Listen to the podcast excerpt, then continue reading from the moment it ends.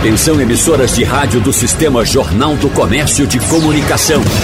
No ar, debate em rede. Participe! Rádio Jornal na internet. www.radiojornal.com.br A cada fim de mês, nós, brasileiros, sentimos aumentar o desafio de fechar o orçamento doméstico.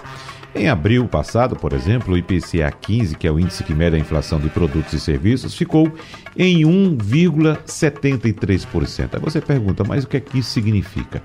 Bom, houve uma elevação aí de 0,78 pontos percentuais em relação à taxa de março, que foi de 0,95%, segundo o IBGE. E, respondendo essa pergunta, essa foi a maior variação mensal do indicador desde fevereiro de 2003. Veja quanto tempo. Veja quanto tempo, não é isso? Quase 20 anos. Então, além de ser a maior variação para um mês desde esse período, ah, nós temos aí, evidentemente, na prática, o consumidor sentindo de fato o peso da inflação no orçamento. Vai à feira ver os preços, vai ao supermercado ver os preços. A gente até trouxe aqui certo dia, não sei se estava conversando com o professor Edgar Leonardo, mas a imagem de uma garrafa de óleo de soja ao lado de uma garrafa de azeite e as duas pelo mesmo preço. Veja só, quem diria, azeite é uma coisa assim mais cara, todo mundo sabe, né? Mas o óleo de soja, que é algo mais comum, mais usual pelo brasileiro, que é um produto mais barato, ao preço de azeite, que é um produto geralmente importado. Que situação difícil, né? Bom, então são esses assuntos que nós vamos tratar na conversa de hoje com os nossos convidados. Como já disse, o professor Edgar Leonardo, que está aqui com a gente em nossos estúdios. Ele é economista e professor universitário. Mais uma vez, muito obrigado pela sua presença, professor Edgar Leonardo. Sempre um prazer estar aqui, Wagner, a gente poder contribuir um pouco. A gente recebe também a economista doméstica, doutora em Serviço Social pela Universidade Federal de Pernambuco e professora do Departamento de Ciências do Consumo da Universidade Federal Rural de Pernambuco, Laurileide Barbosa. Doutora Laurileide, seja bem-vinda. Obrigada, bom dia a todos e a todas. E também conosco, doutor em Economia pela Universidade Estadual da Carolina do Norte, nos Estados Unidos, e professor de Economia e Finanças da Universidade Federal Rural de Pernambuco, Luiz Maia. Doutor Luiz Maia, seja bem-vindo, bom dia para o senhor também. Bom dia, Wagner. É um prazer estar aqui com a professora Laurileide, com o professor Edgar Leonardo e discutir um pouquinho desses assuntos que preocupam tanto né, aos nossos ouvintes aí da Rádio Jornal. E preocupa tanto, professor Luiz Maia, que quando a gente cita esses índices, ah, 1,73% no IPCA 15 de abril, e o ouvinte fica lá escutando 1%, eu fui para a feira comprar cenoura semana passada, estava o dobro do preço do, da semana anterior, se bem que deu uma baixadinha agora essa semana na pesquisa informal que nós fazemos no nosso quadro Supermanhã na Feira aos sábados, cenoura que estava em torno de R$ reais, R$ reais, passando de R$ reais, a gente já encontrou a R$ reais, professor Luiz Maia. Mas o que é que significa? Evidentemente que a gente sabe que essas variações podem ser sazonais, principalmente dos produtos que a gente compra diretamente na feira. Mas qual o retrato que o senhor traça do momento que estamos passando e o que pode vir aí para frente? Então, Wagner, o que a gente observa primeiro é que esse descompasso, né, essa diferença entre o que sai na mídia, sai no jornal, o que as pessoas escutam falar na imprensa, de uma inflação que estaria rondando aí os 12% a cada ano, e que na hora que a pessoa vai para o supermercado, ela percebe que compra 40% a menos, o seu carrinho de compra está muito menor, está com muito mais dificuldade para fechar a compra da semana ou a compra do mês. A diferença entre essas duas coisas vem do fato de que o número que o governo calcula lá, ele é um número médio, com base em mais de 10 mil produtos. E a, a, inflação que a gente percebe no dia a dia é aquela principalmente dos gastos do consumidor, que é alimentação, que é o gasto com a conta de luz. Então, essa inflação ela é bem maior do que esse 10, 12%. As perspectivas para os próximos meses não são muito boas, sabe, Wagner? A gente está sofrendo uma série de problemas. A gente tem problemas que vêm de fora, né, que são impactados lá pelo preço do trigo, pelo valor do dólar, pelo preço do petróleo. São impactos que vêm de fora e a gente tem alguns probleminhas internos também. Então, a situação é, para esse ano de 2022 é um pouco preocupante em termos de preços. Só para lembrar, sabe, Wagner, que a gente começou o ano, ninguém acreditava que a inflação esse ano ficasse tão elevada. A gente achava que a tendência dela era de queda. Uhum. E, no entanto, uma série de novos problemas foram aparecendo, de modo que a gente ainda tem aí mais alguns meses, talvez alguns trimestres com inflação alta. E por falar nisso, professora Laurileide, eh, dessas projeções, como disse bem agora o professor Luiz, Uh, uh, essas projeções são momentâneas. Né? Isso, agora mesmo acaba de sair mais uma projeção e os economistas do mercado financeiro elevaram pela 16 semana consecutiva a estimativa de inflação esperada para este ano. Isso foi indicado no relatório Boletim Focus, que foi divulgado pelo Banco Central agora há pouco, então a estimativa foi de 7,65% para 7,87%, conforme esse relatório, né? Cada vez mais distante do teto da meta. É uma projeção, professora, mas a senhora uh, enxerga no horizonte em algum momento que essa projeção possa ser reduzida ou a tendência de fato daqui para o final do ano é de alta? Bom dia, Wagner Bom Gomes, dia. professor Luiz Maia, colega aqui da Universidade Federal Rural de Pernambuco. É, como bem o professor Luiz Maia colocou, é, além desses problemas externos, a gente vai passar por um ano eleitoral. Uhum. E um ano eleitoral provavelmente bem efervescente, bem dinâmico, então isso vai impactar ainda mais. A gente ainda tem um cenário de desemprego, um alto índice de desemprego e redução da renda, porque a gente ainda está na pandemia. Então, todos esses fatores, como bem colocou o professor Luiz Maio, a gente vai ter um cenário bem complicado e difícil até dezembro e talvez resquícios de tudo isso é, para o próximo ano também. Uhum. É, e para esse próximo ano, viu, é, professor Edgar Leonardo, vamos lá fazer as contas também. Estamos nesse cenário que tem vários fatores que impactam os preços internamente. Um desses fatores é a eleição. Como sabemos, historicamente, a eleição sempre interfere no, no mercado econômico. Temos fatores externos, como a guerra na Ucrânia ainda. Mas temos também decisões que são tomadas pelo Poder Central que podem impactar não só no ano corrente, mas nos anos seguintes. Por exemplo, o, o presidente Jair Bolsonaro está expandindo o que se chama de pacote de medidas econômicas com viés eleitoral.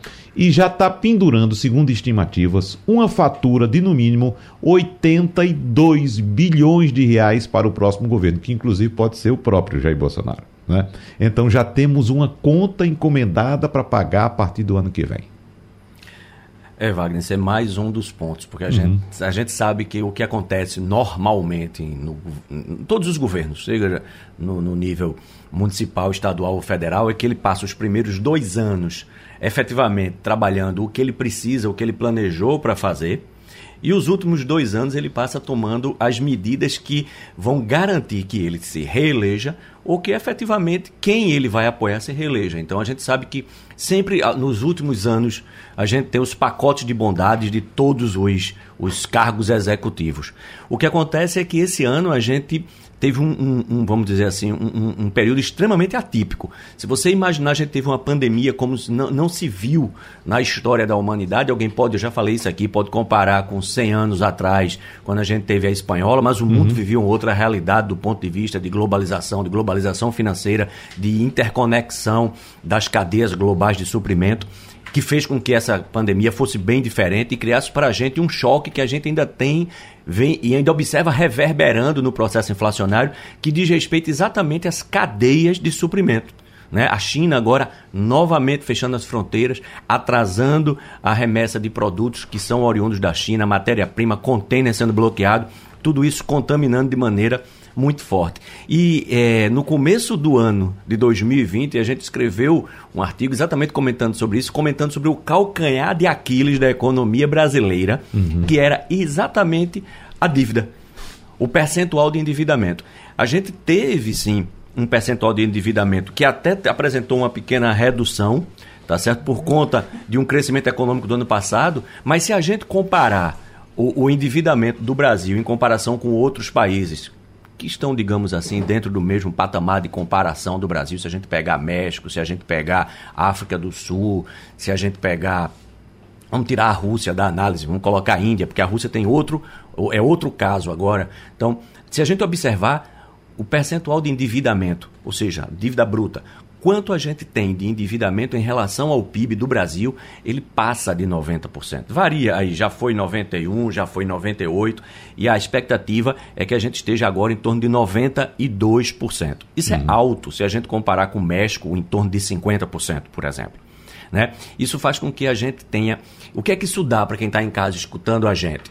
Isso dá uma é, para o investidor estrangeiro o nível de solvência dessa economia. Imagine uma família que tem um nível de endividamento alto. Uhum. Essa família tem um risco alto de dar o calote e não poder pagar. Né? Então essa família vai ter dificuldade de crédito. É o que acontece no Brasil.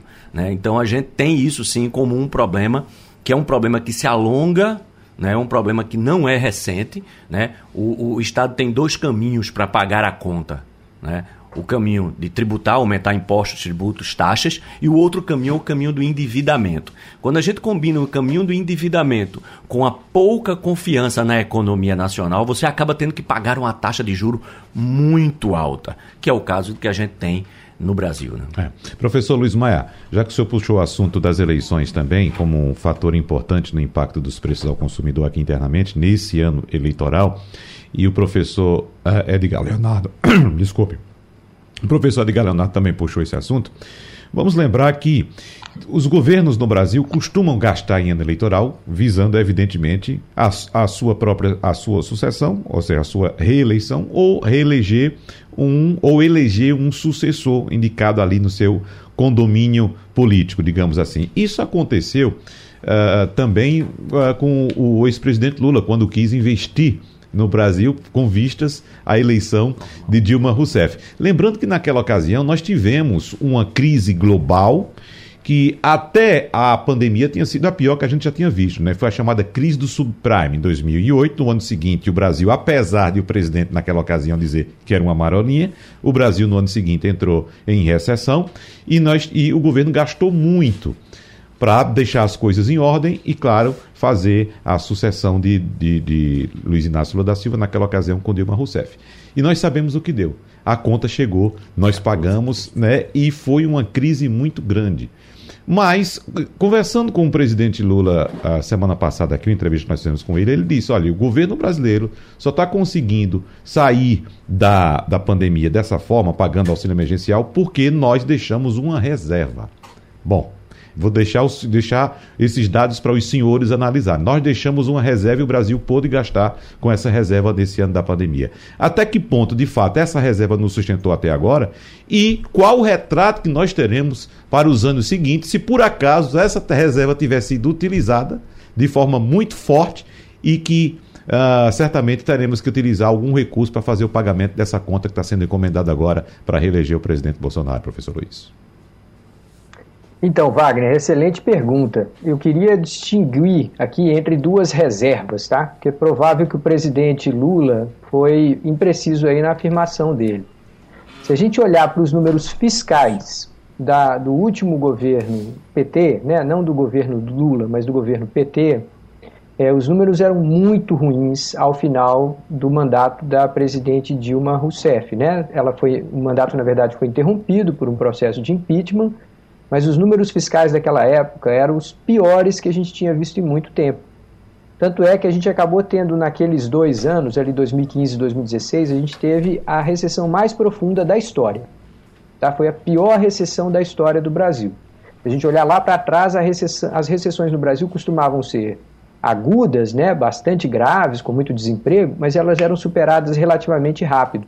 Aquela foi de dois anos seguidos, queda muito forte da atividade econômica, aumento do desemprego. Então, os números fiscais, ou seja, impostos, arrecadação, quanto que o governo pode gastar, eram péssimos, eram dos piores que a gente já teve. No entanto, o, o que provavelmente o presidente Lula estava se referindo é o fato das reservas internacionais é o fato de que o Brasil, mesmo passando por essas crises, ele tinha lá uma espécie de estoque de dólares para pagar suas contas com o resto do mundo. É, então, nesse sentido, a gente teve e a gente continua tendo, de alguma forma, uma espécie de uma proteção contra crises internacionais. Isso só faz com que as crises que a gente so sofre hoje não sejam mais graves, tá? Mas elas não impedem, por exemplo, que a gente tenha situação fiscal muito complicada.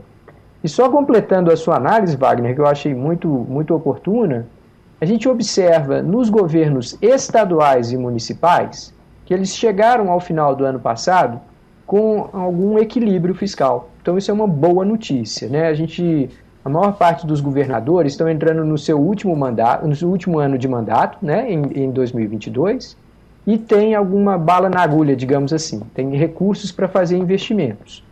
Isso tem um lado bom, tem um lado ruim. O lado bom é que, de fato, a nossa economia precisa se acelerar. Mas essa, esse reequilíbrio das contas de governos estaduais e municipais, infelizmente, ele veio de uma forma pouco saudável que é aquilo que a gente chama, né, na, no dia a dia, a gente chama de arroxo. Uhum. A gente está falando de preços crescentes, impostos muito altos, e aí o governo arrecada com base nos preços que estão sofrendo inflação. Mas na hora de pagar suas despesas, muitas vezes ele não corrige. Então ele não reajusta o salário do servidor que trabalha numa UPA, ele não reajusta o salário de um, de um funcionário que trabalha numa escola, então, de alguma forma, ele reajusta o preço que ele recebe, né, a arrecadação de impostos, mas não reajusta a despesa. Foi assim que se conseguiu esse reequilíbrio fiscal. Então, é, eu acho que no frigir dos ovos, sabe, Wagner, infelizmente a gente continua tendo ciclos de orçamento que são eleitorais. Então, como o professor Edgar falou bem aí, a gente tem nos primeiros anos uma dinâmica e chega no final do mandato, os governos gastam muito mais, ainda que a lei de responsabilidade fiscal nos impeça, digamos assim, de quebrar o Estado para entregar para o sucessor. É. Agora, para passar para a professora Laurileide, tem outra informação também de hoje apontando que as contas da União, estados e municípios fecharam fevereiro no azul, professora, em 3 bilhões e 471 milhões de reais. Esse número que foi divulgado hoje também pelo Banco Central representa o melhor resultado para o mês desde 2012, quando as contas fecharam com 9 bilhões e meio no azul. Então, esse bom desempenho teria sido influenciado pelas finanças regionais com arrecadação em alta. Isso quer dizer, professora Laurileide, que apesar do sofrimento da população com a caristia, com os preços altos, os governos em todas as esferas se dão muito bem com o aumento promovido pela inflação, aumento dos preços. Ou seja, os governos passam a arrecadar mais. É por aí? Pois é, por isso a necessidade de uma reforma tributária, né? Inclusive, é, a necessidade de você taxar menos os itens de consumo, por exemplo, a alimentação, e taxar mais as grandes fortunas. Esse é o grande nó, é um grande embrólio do Brasil. Né? Inclusive, é, a gente precisa pensar, por exemplo, é, eu vou fazer uma, uma análise para que o ouvinte, a ouvinte possa entender melhor. É, eu posso estar endividada no cartão de crédito, mas eu não entro numa crise na minha renda e na minha condição de consumo porque eu tenho uma reserva de emergência, por exemplo.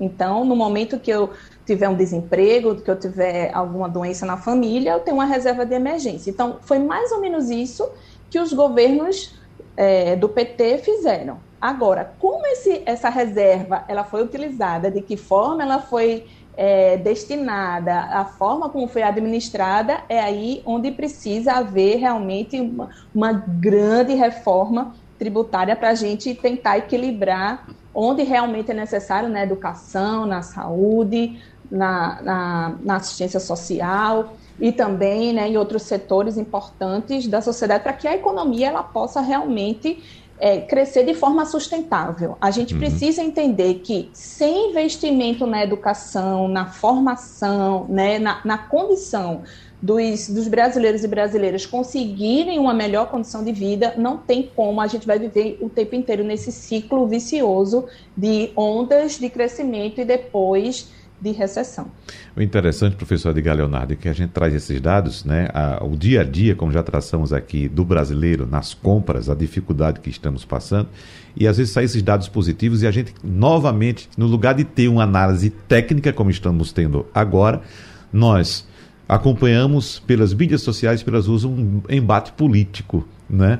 As pessoas pegando esses números de forma uh, uh, no varejo, dizendo, olha, tá vendo, tá positivo, os governos estão ganhando mais, tá tudo no azul, as contas melhoraram. Inclusive saiu outro, outro dado interessante agora há pouco também apontando que o indicador para o, o, o, PIB da economia brasileira, né? A atividade econômica, no caso o IBCBR, foi divulgado agora com aumento de 0,34% ante ao mês anterior. No caso, esse aqui é um dado de fevereiro em relação a janeiro.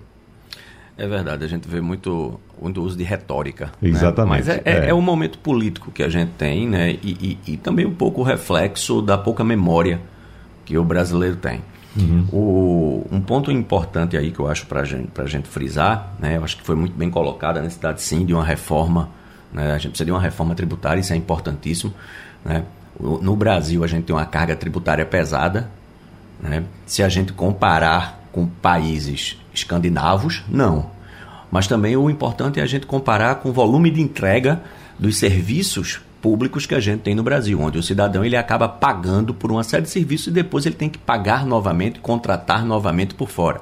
E também o perfil dessa tributação no Brasil, como disse a professora muito bem, ela está muito, muito pesado em cima de consumo. E aí, por exemplo, por que é que os estados né, eles foram tão beneficiados? Porque a inflação, ela no curto prazo, ela beneficia inclusive os governos.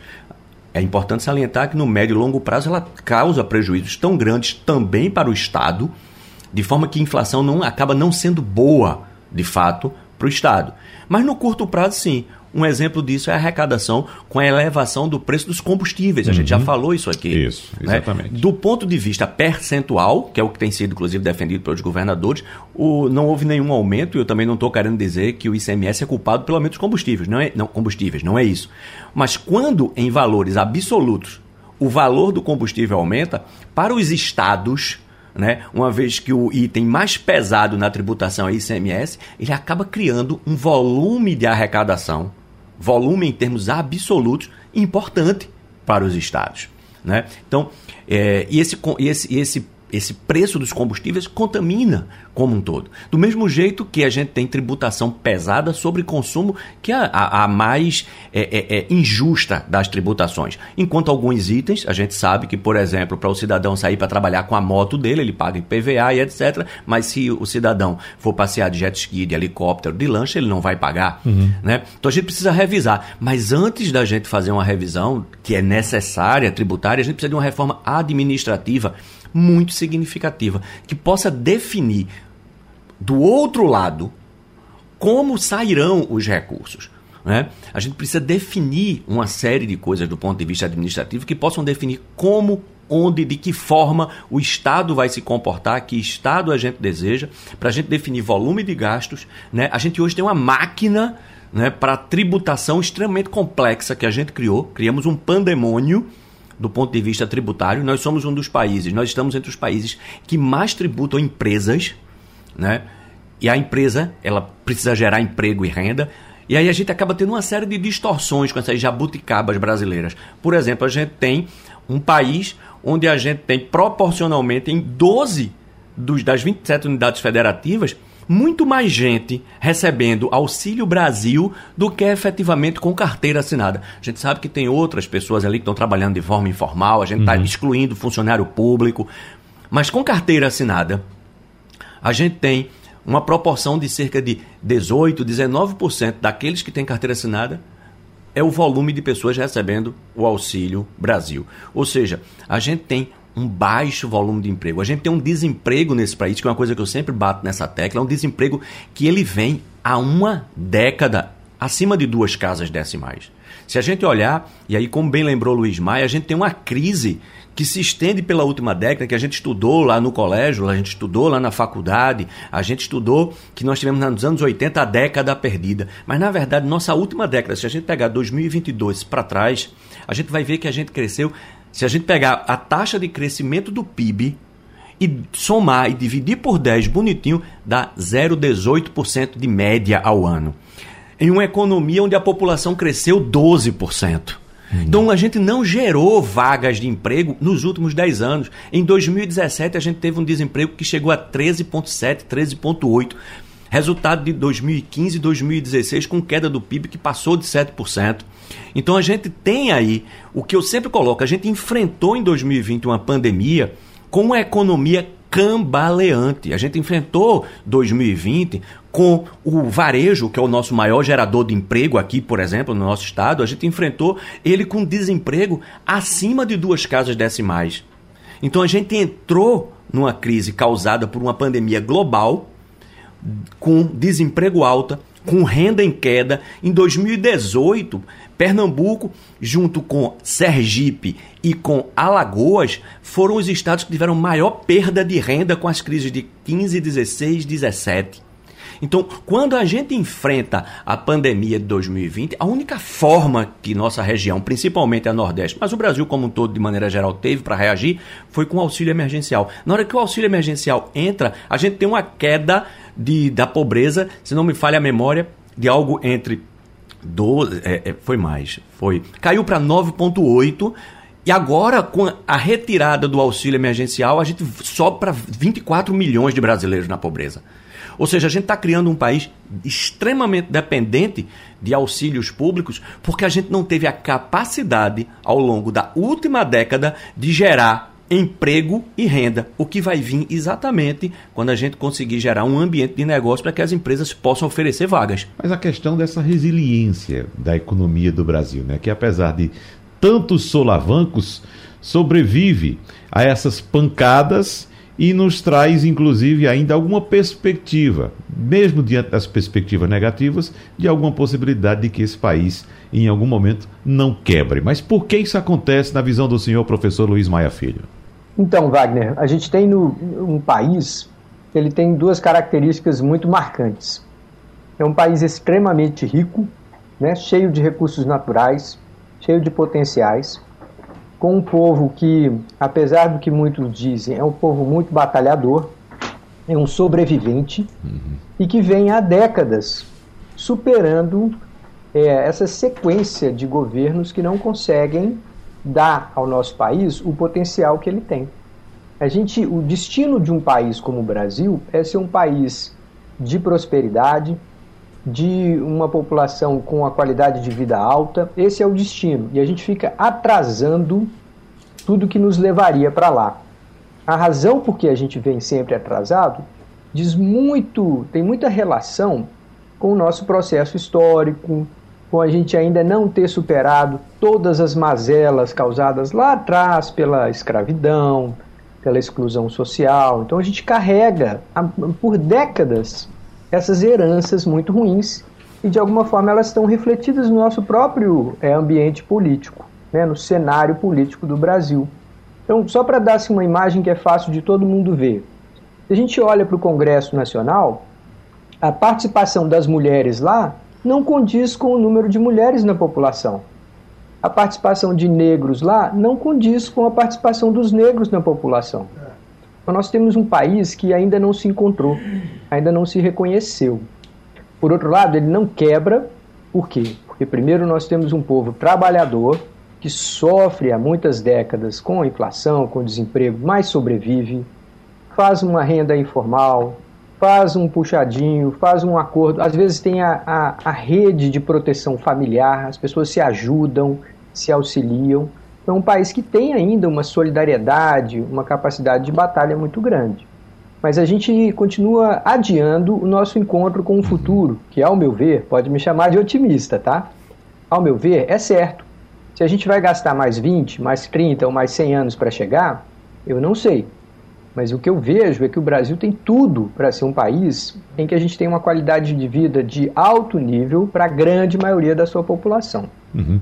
Na visão da senhora professora Laurileide, o que é que causa esse atraso de o Brasil se transformar de fato na potência global que, como disse o professor Luiz Maia Filho, ele pode se transformar nos próximos anos e, felizmente, o doutor Luiz Maia é otimista nesse aspecto. Né? Outros nem tanto em relação ao país, porque a gente entra num processo eleitoral como esse, professora Laurileide, e, e questões centrais não são discutidas eu não digo nem pelos candidatos, mas pelos próprios brasileiros, os eleitores. Não cobram dos candidatos posições sobre educação, sobre saúde, sobre eh, desenvolvimento sustentável, que é muito importante. Não é só mais discutir meio ambiente, não é só mais uma questão de ambientalista ou de militante de esquerda. É uma questão de economia também, que o mundo cobra isso. Mas qual a visão da senhora professora Laura Leite?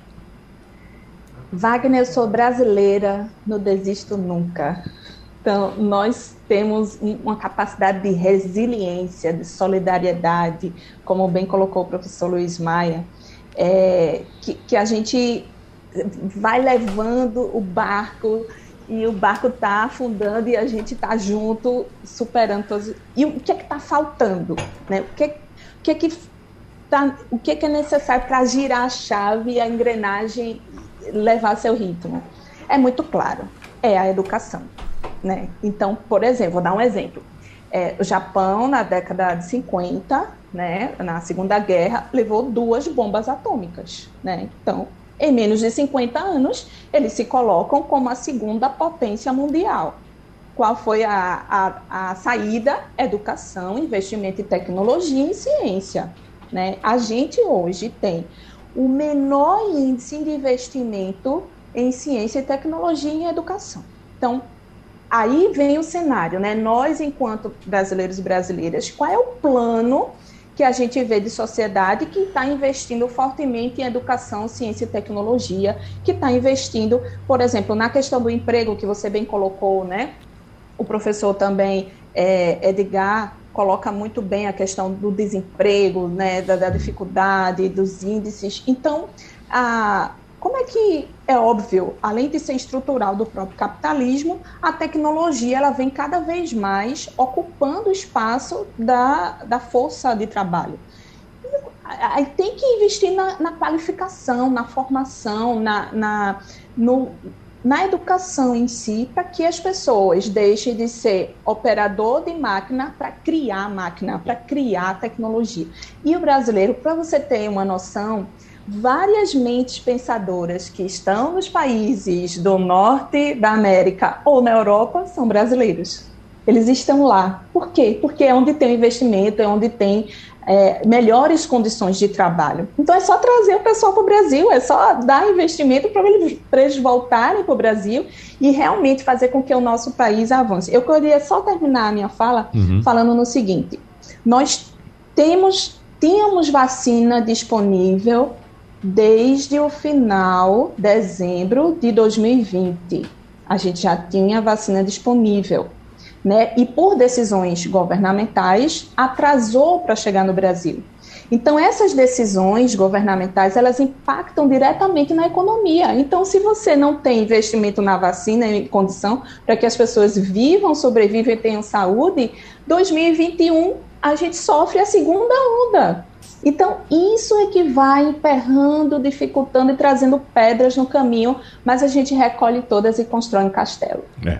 Professor Edgar Leonardo, o senhor citou reformas e a gente precisaria discutir neste ano eleitoral também essas reformas. Eu lembro aqui com a entrevista que eu participei aqui com o, o professor uh, ex-ministro da Economia no governo militar, Delfim Neto, Uh, e a gente estava falando na, no âmbito, tinha muita discussão em torno da reforma tributária. E como sabemos, hoje, e discutimos na ocasião, a reforma tributária veio não para reduzir a carga tributária, mas para fazer uma aglutinação, digamos, uma organizaçãozinha naquele monte de siglas, né? mas a carga tributária ninguém toca nela.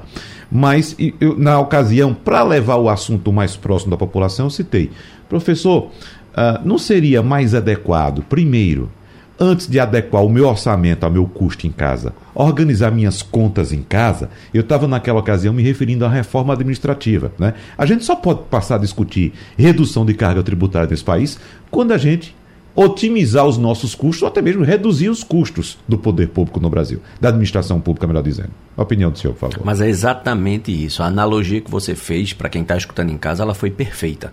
Né? A gente tem que repensar primeiro né, os nossos gastos, como é a nossa realidade, né?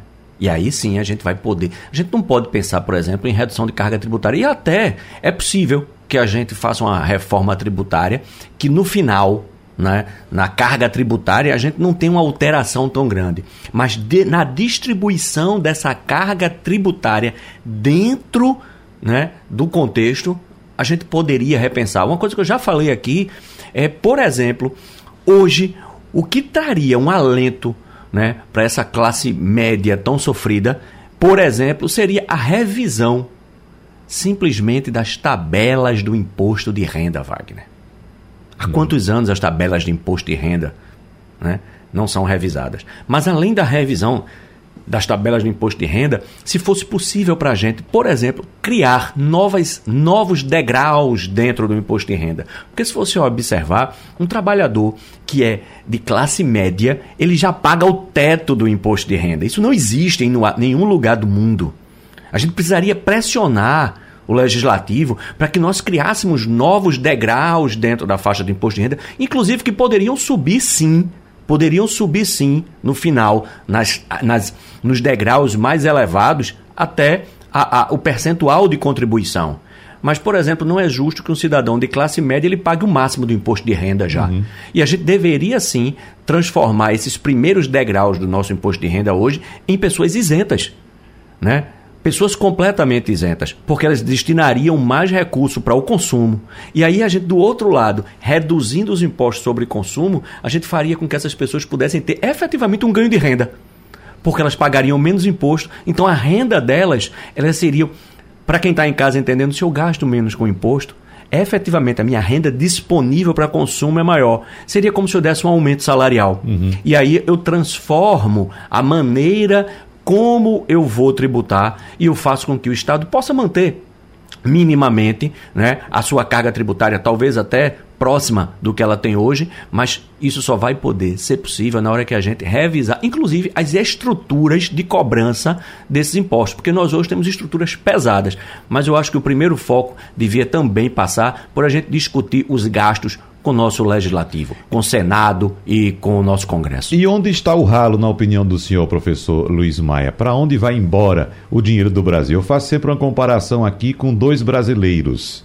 Um que ganha 10 mil reais por mês, outro que ganha mil reais. Só que o que ganha 10 mil reais por mês e que parece rico para o mercado, porque tem um poder de compra mais alto, ele tem crédito no banco, ele gasta 11 por mês. Então ele tem uma dívida bruta ao final do ano de 12 mil reais. E aquele que ganha mil reais por mês uh, vamos supor que ele guarde 100 reais por mês, no final do ano ele tem 1.200 guardadinho lá. Para o mercado, como eu já disse, o rico é quem ganha 10. Né? Não aquele que ganha mil, mas tem uma reservazinha de 1.200 ao final do ano. E me parece que o Brasil é esse brasileiro que ganha bem, mas gasta muito mais do que arrecada. Né? Então, para o mundo, e como estamos discutindo aqui, o Brasil é um país rico e forte. Mas onde é que está o ralo, professor Luiz Maia, na opinião do senhor? Então, o ralo é, principal é a maneira como a gente arrecada impostos dos mais pobres e como que esses impostos não se revertem em serviços de qualidade para os mais pobres. Então vamos ser bem cuidadosos aqui, Wagner, para a gente entender o que está acontecendo. Quando eu ou você entramos numa padaria e compramos um litro de leite, independente da minha renda ser mil reais, ser cinco mil reais, ser dez mil reais, a gente paga o mesmo imposto sobre aquele produto. Então, o pobre ou a pessoa de classe média ou classe média baixa, ele gasta toda a sua renda em produtos que são altamente tributados. Só para você ter uma ideia, se a gente tirasse, eliminasse um dia sem imposto, nada ia ter imposto no Brasil. Se a gente fizesse um dia sem imposto e eliminasse todos os impostos, naquele dia, a renda do trabalhador seria o dobro. Se ele comprasse 2 é, é, quilos de arroz, ele podia comprar 4. Se ele comprasse é, um, duas latas de óleo, ele vai comprar 5. É, é, geralmente em dobro. Tá? Então, metade da renda do trabalhador ela vai na forma de tributos que estão escondidos no preço da mercadoria. Esse é o grande ralo inicial. Esse dinheiro vai para o governo, para a prefeitura, para o Estado, é, governos, governos estaduais e vai para, o governo federal. E quando ele chega lá, ele vai para dois fins principais. O primeiro é para pagar folha de pagamento, então para pagar salário. Para dar uma ideia do que, que a gente está falando, Wagner, é assim: a gente imagine uma empresa, imagine aí a Rádio Jornal, que ela usasse todo o recurso que ela tem, com a venda anunciantes e tal, todo o recurso que ela faz, ela gastasse só pagando salário. Então, a qualidade do microfone que você está usando ia ficar ruim, a, a gente não ia ter carros para levar a reportagem daqui para ali, o pessoal dos repórteres iam ter que ir de ônibus, chegavam atrasado para fazer as reportagens e tal. Então, a máquina da empresa não funcionaria bem. A mesma coisa acontece no serviço público. A gente paga muito salário para a educação, mas a gente não tem escolas de qualidade, não tem internet na escola, não tem às vezes água na escola. A gente paga muito salário para a saúde, mas chega no hospital, o equipamento está estragado, a conta de luz não está paga, não foi feita manutenção, a, a sala está com infiltração, não pode fazer uma cirurgia. Então, o principal problema nosso que a gente tem é tributos sendo cobrados da classe mais pobre e na hora de se reverter em serviços para a população, a gente paga muitos salários, mas a gente não dá estrutura para o serviço público para ele ser prestado de boa, de boa forma. A outra, o outro ralo é o pagamento de juros. E a gente tem uma dívida que é a mais cara do mundo. A gente paga juros muito altos sobre a dívida. Alguém pode falar assim: ah, a gente não consegue melhorar o Brasil porque paga muitos juros. Isso não é verdade. Todos os juros que a gente paga, a gente paga só com nova dívida. O dinheiro que a gente arrecada de impostos não está tirando dinheiro do Bolsa Família, não está tirando dinheiro do hospital. Só que mantém uma dívida crescente e que aí tem um juros elevado. Aí a gente não consegue nunca reduzir essa dívida. Então eu acho que esses são os dois grandes problemas. O gasto público ser muito concentrado em salários e não permitir que os serviços públicos melhorem com, mais, com melhores equipamentos, com tecnologia. E por outro lado, o fato de que a nossa dívida é muito cara. E aí a gente precisa realmente ter uma visão de longo prazo, de equilíbrio fiscal, para que a gente ganhe espaço e aí sim é, consiga investir mais. Essa questão tributária, professora Laurileide, vamos lembrar ao nosso ouvinte que em todo lugar do mundo se paga imposto. Não é? Muito ou pouco, mas se paga. A forma é como se arrecada e como se distribui esses impostos em forma de serviço para a população. E aí é que está o nó, professora Laurileide. Pois é, se a gente pudesse ter uma dimensão, né? É, por exemplo, quando você vai no supermercado, na tua nota fiscal tem discriminando lá quanto tu pagou de imposto naquela compra, naquele momento. E cada item, cada coisa que você vai comprando, ele vai no montante e vai sendo destinado. Então, quando a gente pensa na destinação dos impostos, a gente paga muito caro e não chega lá. Por que, que o serviço ele não é, é além disso que o professor Luiz Maia está colocando, a gente tem um item que infelizmente parece ser uma coisa que a gente ainda precisa melhorar, que é a questão da corrupção. Então, a gente paga muito imposto, não chega lá na ponta por conta também da corrupção que vai é, minando os recursos que a gente arrecada. Isso é uma coisa realmente para a gente uhum. colocar na pauta cada vez mais. Isso é desde a fila que a gente não cumpre, numa fila de banco, numa fila, seja lá do que for, até os altos escalões né, da nossa política de uma forma geral. E a pergunta agora que o nosso ouvinte faz é o seguinte: o que é que tudo isso que os senhores e a senhora Laurileide estão falando aí no debate interfere no preço dos meus produtos aqui na hora que eu vou comprar. Será que isso tudo tem a ver com inflação também? A gente olha para os Estados Unidos, outros mercados no globo hoje que estão sofrendo também com inflação, né? Mas no nosso caso, especificamente, o que é que tudo isso que falamos, citamos aqui até agora no programa, interfere nos preços dos produtos e também na nossa inflação? Professor Luiz Maia, começando pelo senhor. Obrigado, Wagner. É, olha só, a gente precisa resgatar alguns pontos que diferenciam o Brasil do resto do mundo. Então você foi é, muito feliz aí de comentar, por exemplo, que a inflação ela cresceu em todo canto, no entanto no Brasil cresceu mais. O que, que há de tão especial, no pior sentido da palavra, no Brasil, para que a inflação aqui seja maior do que a dos Estados Unidos, a do México, a da Europa? Tá, então são várias coisas, mas a primeira delas é o fato de que aqui a gente tem um ambiente muito arriscado. Muito risco significa que o empresário, na hora de fazer um investimento, ele só vai aceitar fazer um investimento no Brasil se ele tiver uma rentabilidade maior. Se você vai correr mais risco, você quer um prêmio.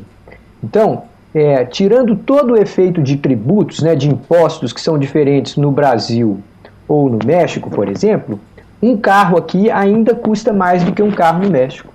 Se a gente tirasse todos os impostos, falasse quanto custa um automóvel, sei lá, Ford, Honda, Tigo, sei lá o que for a marca. Se a gente vê esse mesmo automóvel no México, ele é mais caro no Brasil. Por quê? Por quê? Porque aqui o ambiente é muito arriscado. De onde que vem esse risco? De governos que mudam a regra do jogo toda hora, de inflação que a gente estava próprio vendo, ela, ela mesma gera risco e acaba criando a sua própria inflação. Então, esse é um dos problemas, é risco maior. O segundo é o fato de que a gente tem, como a gente já mencionou aqui, taxas de juros muito altas. Então, para fazer qualquer investimento, para constituir qualquer empresa, custa mais para aquela empresa produzir.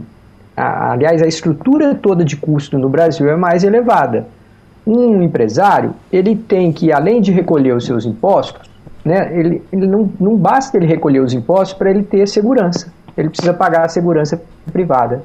Né, senão alguém vai entrar na loja dele, vai entrar no supermercado e vai roubar as coisas.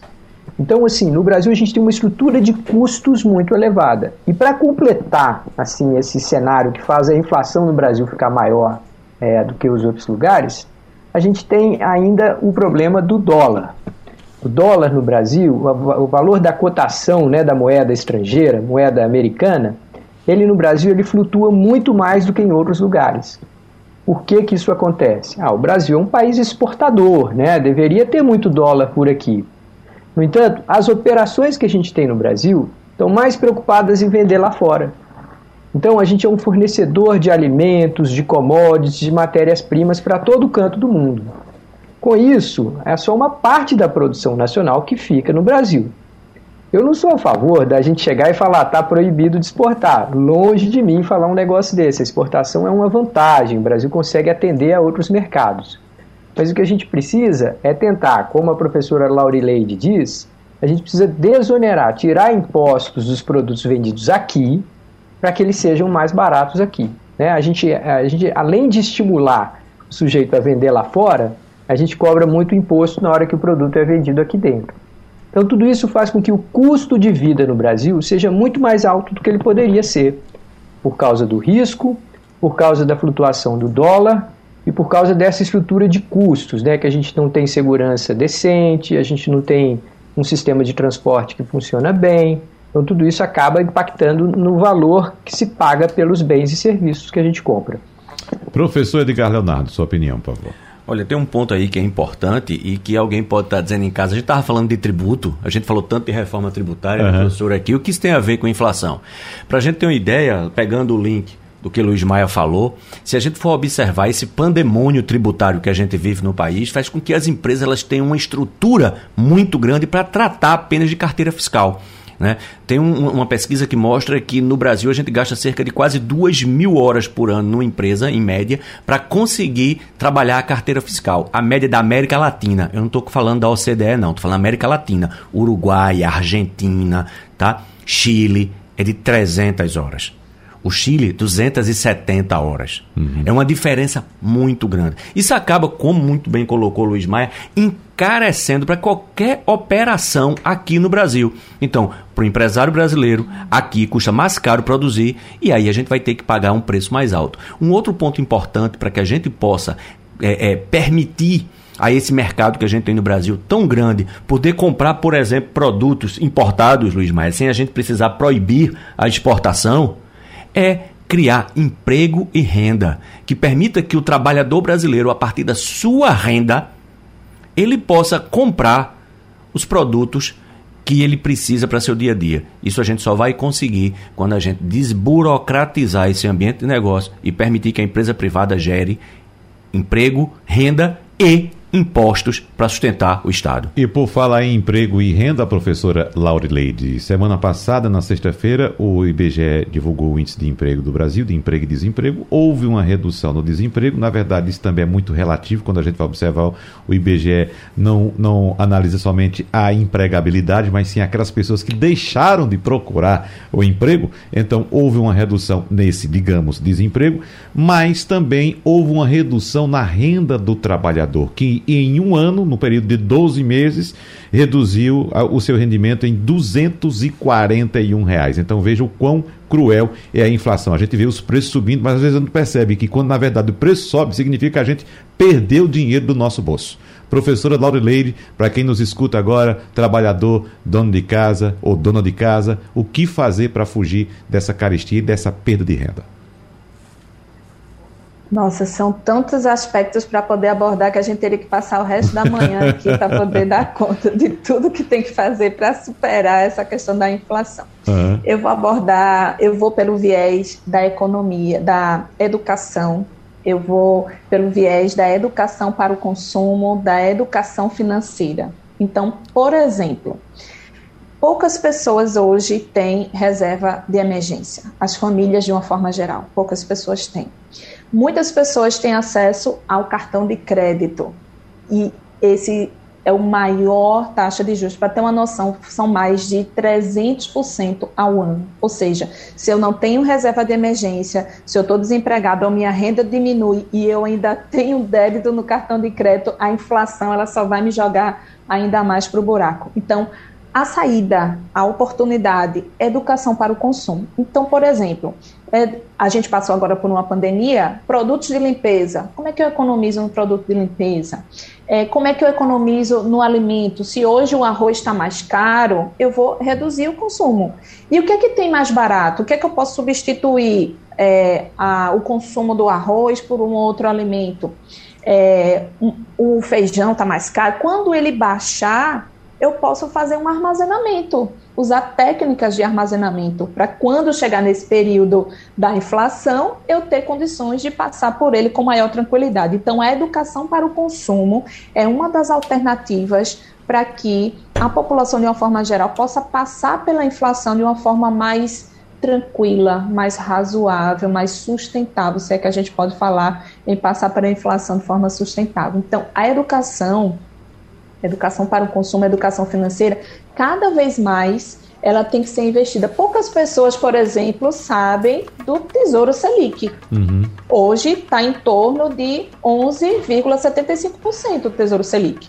E, e, você imagina, poxa, investimento no Tesouro Selic, eu preciso ter mil reais, dez mil reais. Não, né? Com um valor pequeno, 30 reais, você já consegue fazer um investimento no Tesouro Selic. E isso a população não sabe, não tem acesso a esse conhecimento, a essa informação. E ao longo do tempo, isso poderia trazer uma repercussão muito boa. Muito bem, para fechar o nosso debate, informações do mercado agora. Estamos com a Bolsa de Valores em queda de 1,13%, é uma queda forte para o momento, não é? E o dólar disparando, professor de Leonardo, 1,73%, voltando a romper a barreira dos R$ reais. Isso também já era previsto por causa, evidentemente, da queda do ou aumento dos juros nos Estados Unidos e, evidentemente, o cenário internacional. Então, certamente esses movimentos impactam também nos nossos produtos, no preço final dos produtos ao consumidor brasileiro. Bom, eu quero agradecer aqui as presenças dos professores Edgar Leonardo, economista e professor universitário, também o doutor em economia pela Universidade Estadual da Carolina do Norte, nos Estados Unidos, e professor de economia e finanças da Universidade Federal Rural de Pernambuco, e também da economista doméstica, doutor em serviço social pela Universidade Federal de Pernambuco e professora do Departamento de Ciências do Consumo da UFRPE, Lauri Leide Barbosa. Muito obrigado pela presença de todos vocês no debate de hoje. Abraços, pessoal, e até a próxima. Tchau, tchau. Sugestão ou comentário sobre o programa que você acaba de ouvir, envie para o nosso WhatsApp 99147 8520.